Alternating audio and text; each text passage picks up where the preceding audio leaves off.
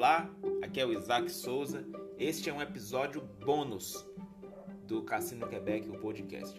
Como vocês sabem, semana passada foi o último episódio da primeira temporada do podcast, mas a gente decidiu dar mais uma pílula de Cassino Quebec para vocês. E hoje eu tenho a honra de falar sobre o limiar, o universo ficcional ou o multiverso do Cassino Quebec. Vamos lá. Das perguntas mais comuns, mais frequentes e corriqueiras que me fazem é sobre a origem do nome Banda Cassino Quebec. Eu já falei sobre isso uma ou outra vez, já escrevi também. São muitas razões, todas são muito verdadeiras, mas algumas são mais verdadeiras do que outras. A principal é: Cassino Quebec existe. É um cassino, como não poderia deixar de ser, mas é mais que isso, é um conceito. E se vocês me derem alguns minutos de sua atenção, obrigado, eu vou explicar toda a história para vocês. Aliás, eu não vou explicar, porque nenhuma história pode ser explicada, mas eu vou deixar vocês a par de muita coisa. E também não é toda a história, porque toda história é uma multilua em que sempre há múltiplos lados obscuros, independente de quantos lados se iluminem nela. Como quase tudo aqui, essa história também começou no ano de 2013. Vocês sabem, 2013 é um ano mágico, é o ano em que todas as coisas começaram.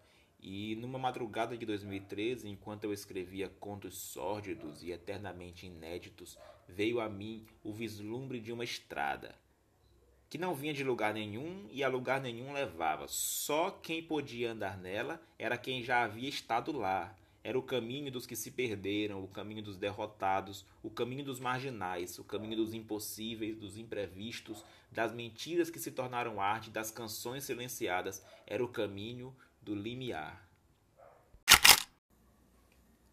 Eu comecei a investigar, seguindo a trilha daquela estrada, e descobri algumas histórias. Por exemplo, tinha essa garota que naquela época se chamava Estela.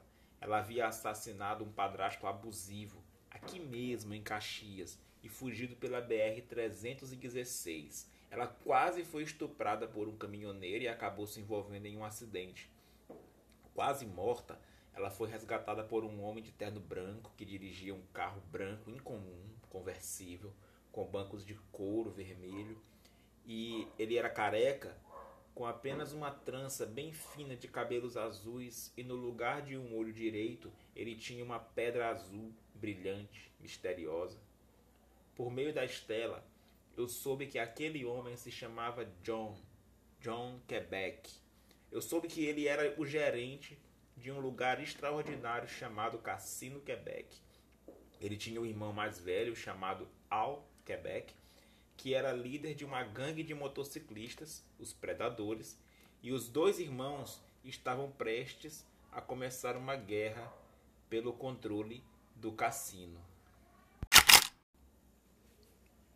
Eu soube que o Cassino Quebec ficava em um antiquíssimo território chamado Limiar, onde há dezenas e dezenas de séculos e milênios havia acontecido a primeira grande guerra entre todas as raças de todos os mundos possíveis. Porque o limiar não era nem antes, nem agora, nem futuro. Ele não era nem aqui, nem aí, nem acolá. Um deserto no limite de todas as possibilidades, onde as coisas não acontecidas eram reais, as abstrações eram concretas e onde os sonhos tinham sua própria consciência. Nele havia portais para todos os tempos, para todos os poemas, para todos os mitos, para as vidas dos abortados, para as obras inacabadas, para os pesadelos de William Blake. E aquela guerra antiga havia chegado ao fim com a intervenção de uma tribo de alquimistas nômades que dominaram a arte da espada e, por meio da inteligência e métodos dignos da máfia, conseguiu firmar um acordo segundo o qual o limiar não pertenceria a ninguém. Seria o território dos perdidos e dos perdedores. Lá, no meio do deserto do vazio, da encruzilhada de todos os caminhos e descaminhos, eles fixaram uma taverna, onde os abandonados poderiam descansar por uma noite antes de seguir seus próprios destinos. Mas os tempos passaram, se entrelaçaram, dançaram em suas linhas fractais, o pacto foi esquecido, alguns viajantes se fixaram, uma vila se formou, uma mina foi aberta, fazendas, aras, clubes, plantações, rebanhos de mamíferos e aves, uma cidade na borda da existência se formou. A taverna virou pousada, virou um bonito restaurante e hotel, e no meio da prosperidade de uma cidade de luzes e sonhos tinha se erguido um cassino, controlado pela antiga, honrada e temida família Quebec, o Cassino Quebec. Ah, e naquele cassino as histórias insanas dos personagens mais absurdos acontecem sem cessar.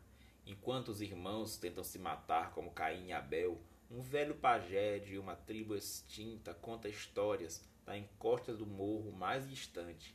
Afrodites de argila cantam nas lagoas de Iansã e poetas fracassados jogam cartas e bebem absinto, sonhando com mulheres mortas ou se apaixonando por prostitutas sem nome que, segundo dizem na cidade, estriparam um inglês esquisito conhecido apenas como Jack.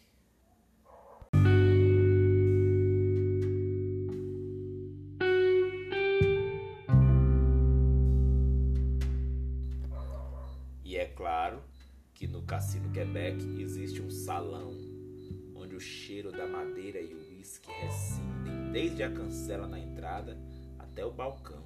E nesse balcão, um elegante bartender que tem um tapa-olho preto combinando com um avental enxuga copos de vidro e em cima do qual, às vezes, alguma calguel de cabelos louros cacheados sobe com suas botas de salto alto e short curto para dançar a balada country que vem do palco, porque, bom, é claro que no Cassino Quebec existe uma banda que toca uma forma corrupta de blues, uma forma limiar de rock mestiço e cujas canções eu tenho certeza que vocês conhecem.